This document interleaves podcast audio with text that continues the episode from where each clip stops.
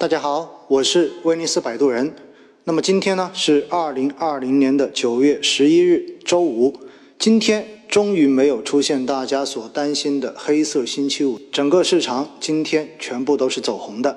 那么上证指数收报在三千二百六十点三五点，涨幅百分之零点七九；深成指收于一万两千九百四十二点九五点，涨幅百分之一点五七；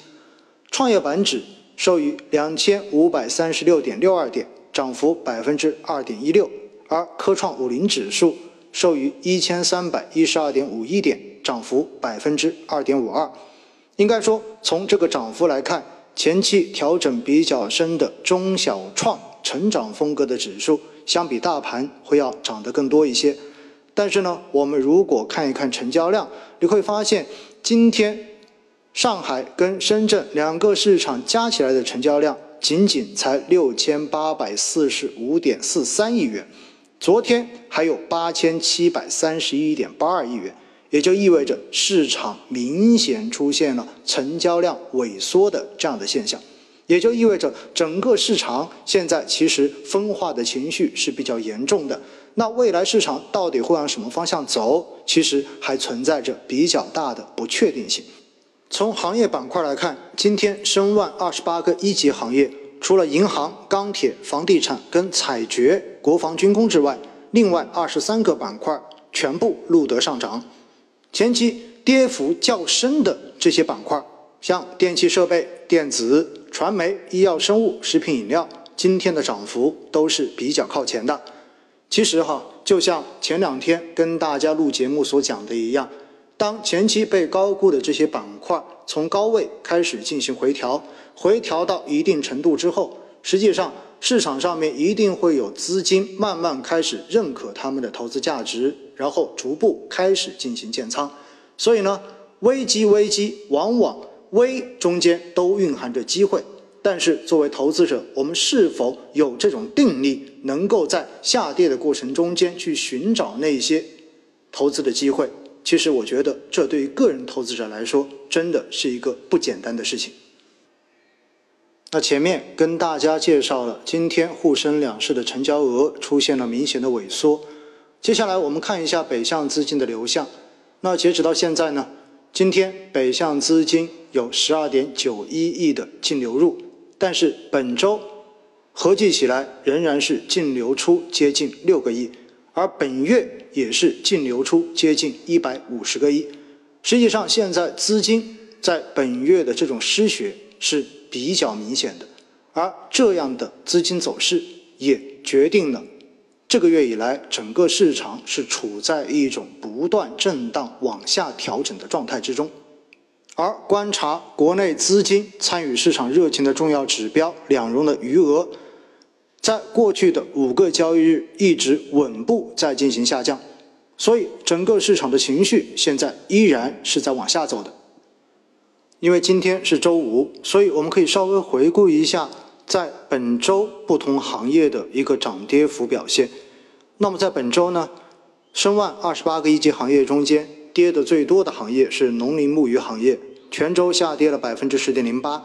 排在第二位的是通信，下跌百分之八点一九；国防军工下跌百分之七点三八，排在第三位。而前期一直被爆炒的热点行业，计算机、传媒、医药生物，下跌的幅度都超过了百分之六。所以整个全周看下来，应该说都是一个高估值板块被挤估值泡沫这样的一个过程。而全周看下来，二十八个一级行业全部都是下跌的。跌的最少的都是低估值的传统的顺周期行业，而从宽基指数全周涨跌幅情况来看，上证指数全周下跌百分之二点八三，深成指下跌百分之五点二三，创业板指下跌百分之七点一六，科创五零指数下跌百分之五点五九，明显全周的表现来看，也是成长风格。走的比大盘、比蓝筹风格要更弱一些。那其实，在近几天，大家也看到，以美股为代表的外围市场股市也出现了比较明显的回调。所以，外围市场的这种动荡，对于北向资金的这种流入流出状态，还是存在着一定的影响。而且本身因为相关的这些热点板块前期估值还是比较的高，哪怕经过回调之后，慢慢的开始体现出超越之前这段时间的投资价值。但是如果在全市场横向进行比较的话，那么现在整个市场的估值分化还是比较的严重。因此呢，在流动性继续趋紧的这一种背景之下，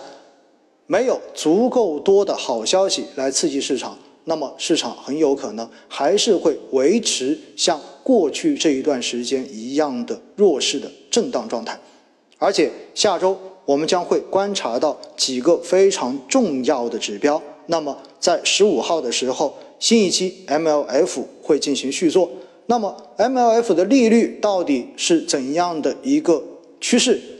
到底是增量去做还是缩量去做？都体现着高层、体现着央妈对于市场流动性的看法。那么这一些都很有可能对市场的短期走势造成一定的扰动。而且在资金面没有明显改善的情况之下，整个市场的这一种风格切换可能还会持续的往下进行下去。直到整个市场的估值达到一个合理的均值水平，也许市场在那个时候才会有足够多的资金开始进行布局，市场可能在那个时候才会有比较明显的趋势转换。那么，作为定投的投资者来说，还是要提醒大家，千万不要因为短期市场的下调，然后就把手中的筹码给扔掉了。越是有这样子波动震荡的机会，越是我们应该要坚持下去，去进行筹码积累的时刻。一定一定要记得，定投是长期的，不是短期的。